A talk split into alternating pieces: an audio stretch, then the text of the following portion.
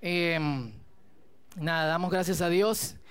Si están aquí por primera vez, mi nombre es Fausto y sirvo en esta congregación como, eh, como, como pastor. Y le voy a pedir que por favor pongan sus celulares en, vibrador. Vamos a compartir la palabra, eh, la palabra del Señor. Y qué bueno después de este, de este momento tan especial. Y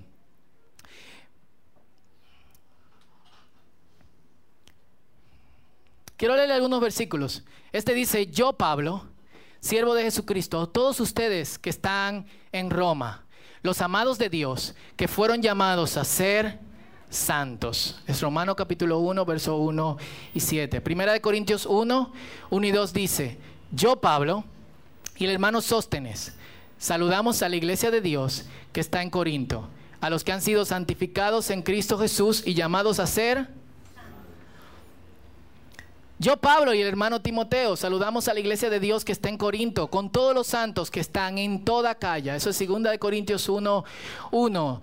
Efesios 1, 1. Yo, Pablo, apóstol de Jesucristo, por la voluntad de Dios, saludo a los santos y fieles en Cristo Jesús que están en Éfeso. Pablo y Timoteo, siervos de Jesucristo, a todos los en Cristo Jesús que están en Filipos, Filipenses 1, 1, Colosenses 1, 1 y 2, yo Pablo y el hermano Timoteo, los santos y fieles hermanos en Cristo que están en Colosas, Colosenses 1, 1 y 2. Si encontraron este manuscrito recientemente, y esto es lo que dice, enviamos nuestros saludos a los santos y fieles que se congregan en el círculo, que el Señor les conceda gracia y, y paz. Eh, la Biblia tiene muy en claro algo sobre quienes son creyentes.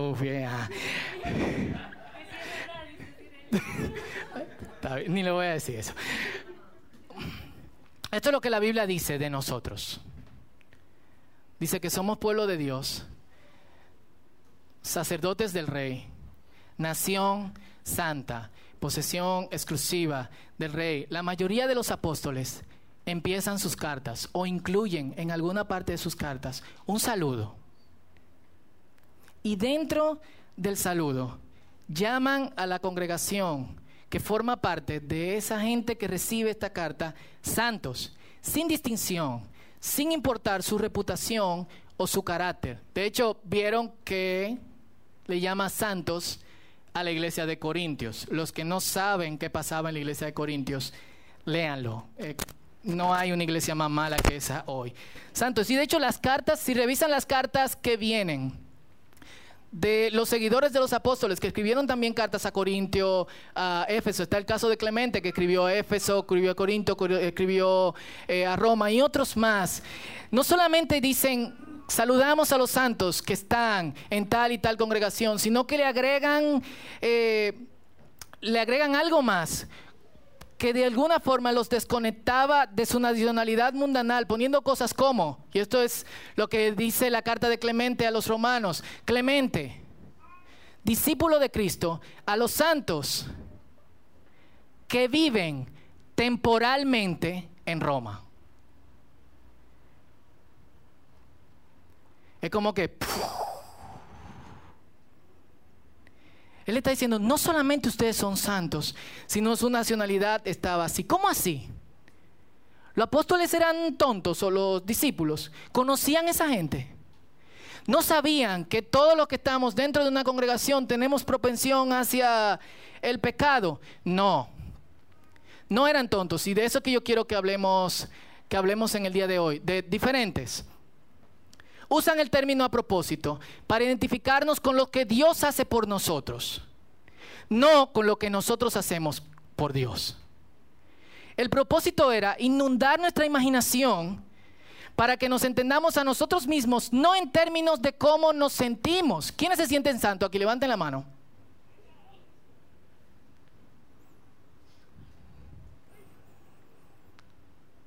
¿Cómo usted se sentiría si yo lo saludo y digo, hey, San Rosauri, ¿cómo está Santa Rosauri? Es como que, foto no sabe qué yo hice hoy.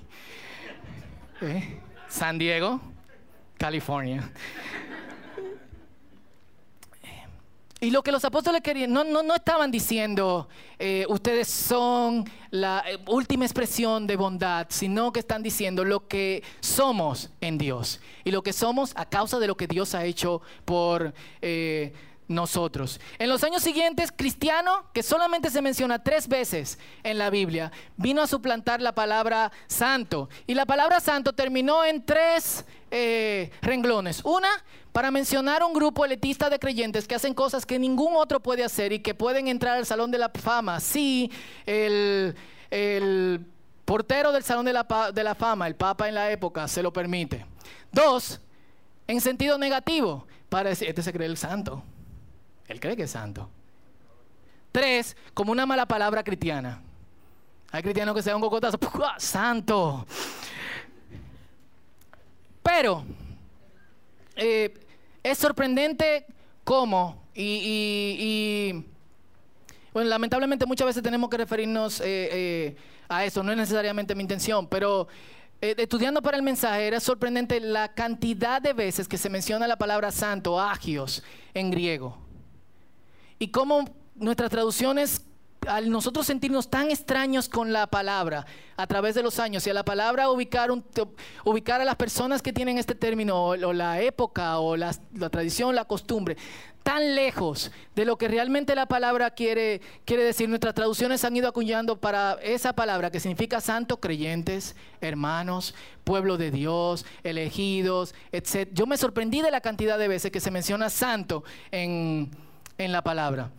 Y santo viene desde el Antiguo Testamento. De hecho, la intención de Dios con el pueblo de Israel era que ellos fueran, fueran santos. Y la santidad estaba muy relacionada con las actividades exteriores del, individuo y con sus prácticas del día a día. Ellos lo tomaron de otra manera. Pero resulta que esto es bastante eh, importante. Gracias a Dios que vivimos por gracia y no tenemos que practicar estas cosas. Pero si ellos lo hubieran hecho como el Señor le pidió que lo hicieran, la cuestión fuera, fuera diferente. Y, llevaban la, la, santidad a extremos. Por ejemplo, la mujer menstruando no podía entrar a un lugar santo. El sacerdote no podía tocarla. Tenía que mantenerse aparte, incluyendo a su esposo en los en el listado de quienes tenían que estar alejados de, ella. El hombre, después de tener relaciones sexuales 24 horas, impuro, no, no santo. El sacerdote estaba obligado a dejar la ropa que usaba para el servicio en el espacio del tabernáculo como una forma de identificarse, este espacio y lo que tú haces es muy diferente de lo que tú haces allá afuera. Eso no significa que es diferente a lo que tú eres allá afuera, pero lo que tú haces y lo que está aquí no puede contaminarse con, otras cosas. Y no solamente eran las prácticas eh, externas, había un lugar santo, lugares específicamente santos. Había también ropa santa, había gente santa y había un tiempo sagrado. Sí, era parte, eran prácticas externas, pero piensen, ¿quiénes de ustedes tienen un tiempo sagrado para el Señor? Uno tiene par de horas, pero un día. ¿Quién tiene un espacio sagrado para apartarse para el Señor? Y a pesar de que no estamos llamados a vivir con ese nivel de práctica externa, el propósito era que ellos aprendieran la diferencia entre ser un pueblo de Dios y la diferencia entre los pueblos eh, de afuera, porque santo es, no es otra cosa sino estar apartado exclusivamente para glorificar al Señor. ¿Cómo se lo explico? Eh, yo recuerdo una vez que estaba en, en, el ensanche de la fe, en la calle, es una descripción muy profana, pero que nos va a acercar a, lo de santo. Y había una doña que me dice un amigo, hace unos yaniqueque buenísimo. Encendido. Así que nosotros fuimos donde la doña, cuando un amigo le recomienda ese tipo de cosas, uno va, se compra un refresco rojo, que son los que más pegan con los yaniqueques, se sienta, y mientras la doña, eh, en Argentina dicen torta frita a los, a yaniqueques, se comen en invierno, creo. Eh, mientras la doña estaba amasando y tirando los yaniqueques en la olla, se acercaban los perros, y con lo mismo que la doña sacaba los yaniqueques, espantaba a los perros. ¿Qué usted cree que nosotros hicimos? ¿Por qué? Porque ese instrumento era santo para los yaniqueques. O imagínense que usted está en el dentista y el dentista está eh, con su instrumento de eso que tiene el ganchito, no sé cómo se llama, ¿dónde está Javier? Eh, y, le está tratando de sacar eh, eh, un platino o algo para entonces rellenarlo con otra, con otra cosa, y, o está cortando para, para hacer una cirugía y aparece una araña en la, en la pared y el dentista que era ninja en su vida anterior dice, espera un momento, saca el cuchillo y vuelve donde usted. ¿Qué usted hace? ¿Se queda con ese dentista? Cuando algo está apartado significa que tú lo puedes usar para otras cosas, pero tiene un uso exclusivo. El hecho de que nosotros seamos santos, y sí, tú eres santo, significa que nosotros podemos ser usados para cualquier otra cosa. Podemos hacer un montón de cosas, incluso cosas que no agradan al Señor. Pero en el momento en que estamos haciendo esto, estamos, estamos siendo profanados como instrumentos de Dios y de lo que Dios quiere hacer en, en nuestra vida. Israel falló. ¿Cómo se llama el instrumento, Javier? Javier entró para decirme. Eh, ¿Cómo se llama? explorador. En mi vida imaginé que se iba a llamar eh, así. Eh, Israel falló en ser ese, pueblo santo y en el Nuevo Testamento los discípulos eligen este término para nombrar a los creyentes. Literalmente, o sea, en cada momento, en casi cada momento, 95% de las veces en que se refiere a los creyentes en el Nuevo Testamento, se refiere a ellos como, como santos, porque como dije, querían llenar la imaginación de estos, quienes eran los creyentes. Cuando tú sabes que tú eres algo, tu actitud cambia. Lo repito, cuando sabes que eres algo, tu actitud cambia. Mi amigo Mike, este diciembre pasado, su esposa estaba, eh, el vivo en Estados Unidos y su esposa estaba yendo a través de todas las eh, tarjetas de Navidad que habían recibido en el, en el correo. Y Mike estaba preparando el desayuno y su esposa dice, oh, oh, Mike, yo creo que tú tienes para lo que conocen a Mike Bearding, no es Mike Bearding. Eh, yo creo que tú tienes que leer esta tarjeta. Le pasa la tarjeta a Mike. Mike tuvo un matrimonio anterior, hacía 40 años. Pero él trabajaba tanto y viajaba tanto que la mujer con quien él estaba casado se fue, desapareció. Años después, esta mujer apareció viviendo cerca de, sus, de los padres de Mike en otro estado, con una niña, un esposo y todo lo demás. La mujer muere, tiempo reciente. Esta niña, que ahora tiene 39 años, le escribe una tarjeta a Mike y le dice, yo creo que tú y yo tenemos que hablar. Hay algo que tú no sabes. Y me siento muy mal que como cristianos mis padres nunca me lo dijeron y tengo algunos papeles que tú tienes que ver. Tenemos que reunirnos en persona. Pero yo creo que tú eres mi padre. Mike tiene otros dos hijos. Una muchacha de 27 años, un muchacho de 32. Ahora tiene una hija de casi 40 años y dos nietos. Eso fue en diciembre pasado, mientras yo acabo de venir de, de, hecho estaba en Chicago y me hospedé en la casa de Mike, y él me estaba contando, Fausto, todavía yo estoy tratando de digerirlo. Ella no me está pidiendo nada. De hecho, ella no me está exigiendo absolutamente nada. Pero ella quería conocerme como su padre. Y el hecho de que ella ahora me llame padre, me ha cambiado la vida. Estábamos en, un evento en la iglesia donde se, congrega, donde se congrega Mike y ponen un video de una niña que por primera vez está esquiando y baja una montaña y cómo se siente. Y Mike cuando sale de ahí me dice, Fausto, tú tienes que orar por mí porque mientras yo estaba viendo ese video, lo único que podía pensar era cómo no estuve en esas ocasiones tan especiales de mi hija. Él no sabía de su hija por 39 años. Su hija creció, aprendió a tocar saxofón, aprendió a pescar, eh, se casó, se divorció, se casó, tuvo dos hijos, eh, aceptó al Señor. Eh, él no tenía la menor idea, pero en el momento en que esta muchacha le dice, eres mi padre, que es una versión muy diferente a I'm your father. Su vida cambió tan solo por el hecho de que él ahora entendía que esta muchacha era eh, su hija. Y eso era lo que los apóstoles querían hacer en los creyentes, al inundarlo con la palabra santo, santo, santo. Y yo sé que soy raro y lo que le voy a proponer es mucho más raro eh, todavía, pero yo creo que nosotros aceptar, primero, que el Espíritu Santo trabaja en nosotros en un proceso de santificación y eso quiere decir que segundo, nosotros somos santos, va a cambiar la manera en que nosotros actuamos e interactuamos con otros, la manera en que nosotros criamos a nuestros hijos, la manera en que nosotros manejamos, la manera en que nosotros eh, hablamos. Y Colosenses capítulo 1 lo explica mejor. Y si pueden ir conmigo a sus Biblias, dice así, Colosenses 1, 10 y 14. Voy bebiendo un chin de agua en lo que ustedes lo buscan.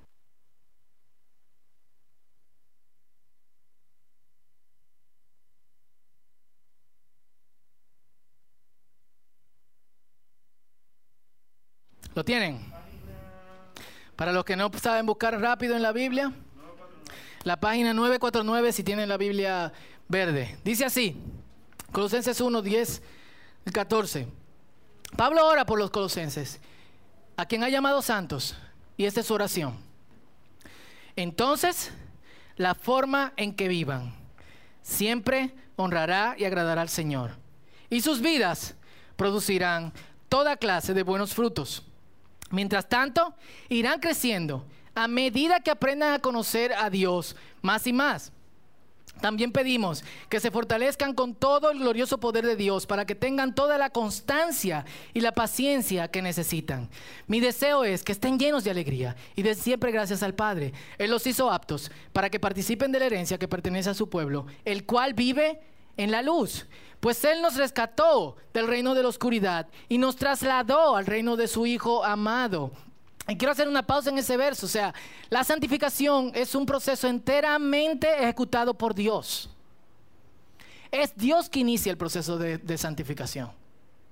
No es nosotros que decimos, ahora yo voy a brincar a la luz porque es mucho más chulo que las tinieblas. Es Dios quien nos traslada y quien compró nuestra libertad, versículo 14, y perdonó nuestros pecados. El versículo 10 empieza, para que vivan. Son santos, somos santos, eres santo. Sí, yo sé, si alguien te ve haciendo algo admirable y te dice, wow, tú eres un santo, ¿qué tú dices? ¿Qué es lo primero que tú dices? Supongamos que una doña quiere cruzar la calle y no puede, la 27 ahora con toda la construcción de la, eh, de la privada y de repente tú la agarras de la mano y le dices, venga, yo la ayudo. Y cuando tú la cruzas, la doña te dice, wow, tú eres un santo. ¿Qué tú dices? Ah, claro, sí. La Biblia lo dice. No, que tú dices, no, doña, ¿cómo va a ser? Solamente la ayudé a cruzar la calle. Nada más. Pero eso no es lo que dice la palabra. La palabra dice, sí, eres santo. Pon atención a esto. Deja que invada tu imaginación y deja que invada la forma en que tú vives. Lo que me hace preguntarme, quizá es que nosotros no queremos ser santos.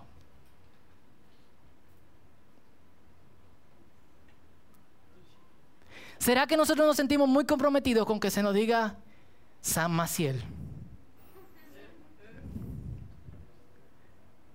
O San Fausto.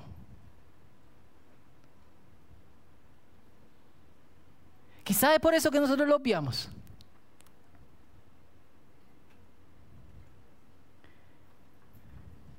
Pero esto es lo que dicen las escrituras. Sean santos en todo lo que hagan, tal como Dios, quien los eligió, es santo. Pues las escrituras dicen, sean santos porque yo soy santo. Punto. Eso obviamente no es fácil. Junto con el conocimiento de importancia de la santidad viene el conocimiento de la impotencia. El conocimiento de yo soy, yo no, no puedo con esto.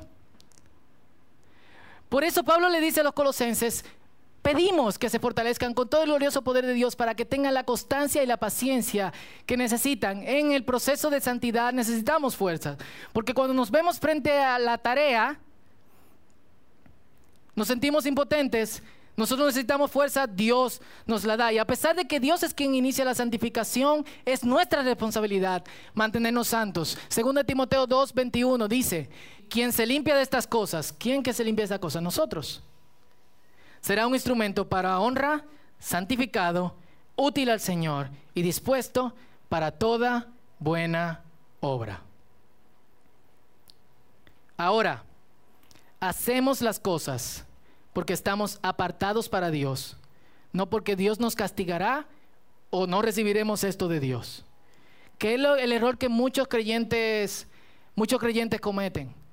Eh, yo tengo que vivir de esta manera porque si no, Dios. Yo tengo que vivir de esta manera porque si no, Dios. Yo tengo que vivir de esta manera porque si no, Dios. Y muchas veces la vida cristiana es una vida de miedo y de culpa, más que vamos a apagar esta luz de aquí porque está. Y usamos esta. Me disculpan, vamos a esta versión discoteca. Gracias. Eh, muchos cristianos viven en miedo y en culpa antes que vivir en el, deseo profundo de agradar constantemente a Dios, porque Dios es que nos eh, santifica. Y este proceso de santificación no viene de la noche a la mañana. Es de hecho un proceso continuo. Y nosotros vamos, conforme vamos dando pasos, nos vamos sintiendo más a tono con, con nuestra tarea de ser, de ser santos. Daniela ya va a cumplir un año el martes, si Dios quiere. Y hace como dos semanas nosotros descubrimos que Daniela puede pararse sola, sin agarrarse, lo que nosotros llamamos solitos, y dar pasos. En secreto. Ella no lo hace cuando la estamos eh, mirando. Pero conforme va pasando el tiempo, ella se siente mucho más a gusto con estar parada. Así que hace una semana lo hacía un día, después cada dos días, después cada tres días. Ahora ella lo está haciendo prácticamente en cada momento en, ciertas, en ciertos eh, espacios del día, por ejemplo en las noches. Anoche cuando yo, yo acababa de llegar al aeropuerto y Daniela estaba parándose. Y cuando nadie la miraba decía, ¡eh! Como, atención todo. Y se tiraba. Y después se paraba otra vez. ¡Eh! Y daba un paso y se, y se tiraba. Poco a poco, ella se va sintiendo mucho más cómoda con una realidad. Puedo caminar. Al principio podemos sentirnos inadecuados. Podemos decirnos, ser santo es una tarea demasiado grande para mí. También podemos sentir que las cosas que son profanas, es decir, lo que es opuesto a la santidad, el pecado, es mucho más atractivo que hacer las cosas que agradan a Dios. Pero conforme vamos dando pasos, creo que pueden prender la luz porque llegó la, la luz.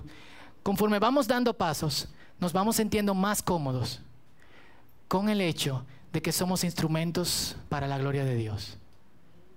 De que lo que hacemos para Dios nos está agradando. Y mientras lo vamos haciendo, resulta ser mucho más agradable que hacer lo contrario, agradar a Dios. Mientras Daniela se va parando, ella se va dando cuenta que es mucho más efectivo que ella vaya caminando. Es mucho más divertido y es mucho más problemático para sus padres, pero ella lo sigue haciendo. Y eso es lo que dice el Salmo capítulo 19, versículo 9 y 10. Lo pone de esta manera.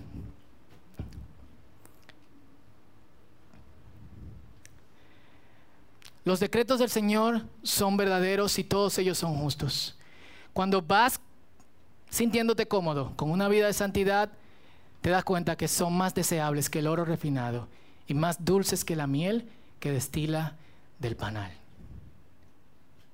Mientras vas acercándote a lo que le agrada a Dios, también lo que le agrada a Dios se va haciendo mucho más deseable para tu vida. ¿Eres santo? Eres santo. Eres santa. Eres santo. Eres santa. Eres santa. Eres santo eres santo, todos nosotros somos santos. Suena escandaloso. No. Pero no se espera de nosotros vivir menos que vivir en santidad. El estándar de Dios no es ser bueno. Cualquiera puede ser bueno. hay gente que no es cristiana que es más bueno que los cristianos, ¿o no? Eso lo dicen especialmente las muchachas que tuvieron primero un novio cristiano y ahora se están enamorando de un muchacho no cristiano. Dicen, pero yo tenía un novio cristiano y era un desgraciado. Tú le dices, pero era santo. Ah, ¡Cuánta cotorra! El estándar de Dios no es ser bueno. Hay muchachas como que se sienten identificadas con eso.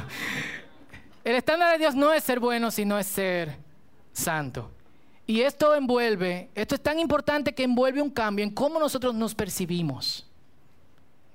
Lo repito otra vez, esto es tan importante que envuelve un cambio en cómo nosotros nos percibimos, porque crecemos en una sociedad que nos, evalúa por las apariencias, por nuestra conducta y por nuestro potencial. Y yo tengo un testimonio de apariencia, yo tuve que mudarme de este país para poder casarme. Estamos siendo examinados elogiados, clasificados, admirados, despreciados, besados y pateados al mismo tiempo. No por todo el mundo, sino por muchos. ¿O me equivoco? Y nosotros vivimos en nuestro trabajo, en la escuela, inclusive en algunas familias, con este sentimiento de, ¿le gustaría a mi jefe lo que yo estoy haciendo? ¿Me subirán el sueldo ahora? ¿Me darán más dinero? Me van a botar del trabajo por el error que yo cometí ayer. Uh, voy a ver a esta gente y ellos son como muy, entonces yo necesito estar en cierta... O sea, no vivimos en esa tensión constantemente. Incluso las personas que se jactan, que se, la dan, como decimos aquí en República Dominicana, de que a ellos no le importa lo que dice la gente, sí le importa lo que dice la gente. Yo tengo un amigo que a cada rato dice, eh, la gente tal cosa y no sé cuánto, bla, bla, bla, en Facebook. Y yo le digo, loco, si no te importa lo que dice la gente, ¿por qué tú siempre vives poniendo cosas sobre la gente en Facebook? Si no te importa lo que dice la gente, no te importa lo que, lo que dice la gente. Entonces estamos siendo constantemente definidos y redefinidos. Y de hecho tenemos definiciones de nosotros mismos en ciertos espacios y otras definiciones de nosotros mismos en ciertos espacios. Y hay un espacio que nos define de esta manera y cuando vamos en un espacio, en el otro espectro de la misma profesión o de los mismos estudios o de la misma familia, somos redefinidos nuevamente. ¿Me entienden? Y vivimos en esta tensión. ¿O no? ¿O nada más soy yo? Y hay espacios donde caminamos con confianza porque nos elogian. Hay espacios donde caminamos con la cabeza abajo porque no pertenecemos o sentimos que no pertenecemos. Hay momentos que nos sentimos alegres porque en un espacio donde no pertenecemos nos dicen bienvenido y uno se siente como que, ah, ¿qué hice? Vivimos en esa tensión y esa tensión muchas veces lo llevamos a nuestra relación con Dios y entendemos que Dios nos está definiendo, clasificando, pateando, besando, eh, elogiando, pero después eh, sintiéndose como que quiere mandarnos un rayo o no. Yo me he encontrado con muchos cristianos que viven en esa tensión. ¿Me quiere Dios? No me quiere. Es como la margarita que usaban antes uno cuando era chiquito. Ya los niños no juegan con eso, sino que juegan con iPad. Una buena idea sería inventar un juego de me quiere, no me quiere en el iPad. Eh, yo me acuerdo que jugábamos, ¿me quiere? No me quiere. ¿Me quiere? No me quiere. ¿Me quiere? Vivimos así con Dios. ¿O no? Sí. Pero Dios nos redefine, oigan esto, como santos. Si lo hizo con los corintios, yo creo que puede hacerlo con nosotros. No porque somos tan maravillosos que no hay otra forma como llamarnos Dios, oh, sino porque nos ve en su compañía. Y si Él es santo, nosotros somos santos. Esto ofende a mucha gente. Yo una vez, algunos saben esta historia, Noel y yo cuando nos casamos vivíamos en la 27, al lado de donde nosotros vivíamos había una congregación. Y a veces era tan difícil entrar al parqueo de la casa, vivimos ahí como por tres o cuatro meses, estaban construyendo el, el paso de desnivel entre la de Filló y la Carmen Mendoza de Corniel. Vivíamos casi esquina de Filló y a veces nos parqueábamos en el parqueo de esta congregación. Y una noche se nos olvidó la llave de donde íbamos, del, círculo creo, estábamos en la Ortega C.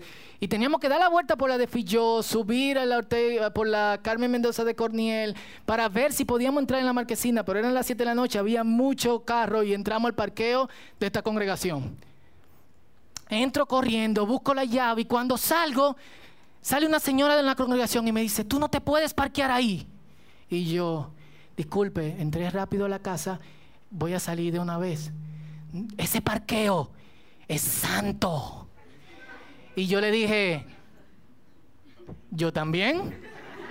Señores, literalmente a la doña tuvieron que agarrarla. Noelia es testigo. Ella me iba a volar arriba. ¿Cómo tú dices eso? Y el pastor la agarró y le dijo, no, no, tranquila, tranquila. Eh, eh, este muchacho, vete. Y ella, ¿cómo tratan así la propiedad del Señor? Es escandaloso, pero una conciencia de eso nos va a dar un mejor uso de nuestro cuerpo como santos. Si mi propósito es agradar al Señor, ¿cómo trabajo? ¿Cómo hablo con otros? Nos va a hacer darle un mejor uso a nuestras posesiones. ¿Cómo uso mi dinero? ¿Cómo manejo? ¿Cómo me desenvuelvo en mi casa? A nuestras relaciones, a tratar con respeto a todo el mundo. Yo he visto jefes cristianos que parece que cuando son jefes se le va el cristianismo y la santidad. Un concepto de santidad para una persona como esta es tratar con respeto a cada uno de los empleados y con dignidad a cada una de la gente. Y, esta semana oí el testimonio de un señor, había una cárcel en, en Luciana, creo que era. Y esta era la peor cárcel de Estados Unidos. Tiene alrededor de 10 mil kilómetros cuadrados, todos son presos de máxima seguridad y el preso que estaba ahí o era para ser matado, literalmente había 15 a 20 asesinatos cada semana en esta cárcel. Le preguntaron a uno de los presos en la entrevista, si vas, cuando te llevaron a esta cárcel, te dijeron que tú estabas condenado de por vida y entrabas ahí, ¿qué tú pensaste? Yo dije, se acabó mi vida. Y un señor cristiano llamado Walter, el, Estado, la, la, gerencia de penitenciaría de Estados Unidos le da este trabajo y él dice, yo no lo pedí, yo no lo quería, pero me dijeron, tú tienes que hacerlo. Y mi mamá me dijo, una mujer cristiana, bueno, Walter, a ti no te gusta eso, pero Dios te puso ahí. Y si Dios te puso ahí, más vale que tú hagas lo que Dios dice, si no, Dios te va a romper el cuello. Y él dijo, ok mamá, voy a obedecer a Dios. No precisamente una teología muy bonita de su mamá, pero él hizo precisamente eso. Este hombre empezó a ver a cada uno de los prisioneros con dignidad. No como un prisionero que nunca va, esa gente nunca van a salir de ahí. Algunos están esperando pena de muerte. algo que yo considero tan bestial como la pena de muerte considero la espera de 20, 30 años para finalmente morir. Es criminal. Pero lo que hizo este hombre fue poner dignidad en cada uno de estos hombres. En seis años es una cárcel modelo en Estados Unidos. Dentro de esta cárcel hay 18 iglesias. Hay 25 pastores dentro de los prisioneros. Y hay prisioneros que tienen el permiso de ser misioneros en otras congregaciones, seis años. ¿Qué le entendió? ¿Que Dios le iba a partir el cuello? No, que como hombre de Dios, estos no, no eran animales, a pesar de que casi todos tenían, tenían condena por asesinatos en primer grado y en segundo grado, sino que tenían el potencial de dignidad, el potencial de la imagen de Dios en ellos. ¿Qué le entendió? Esta gente puede ser santo.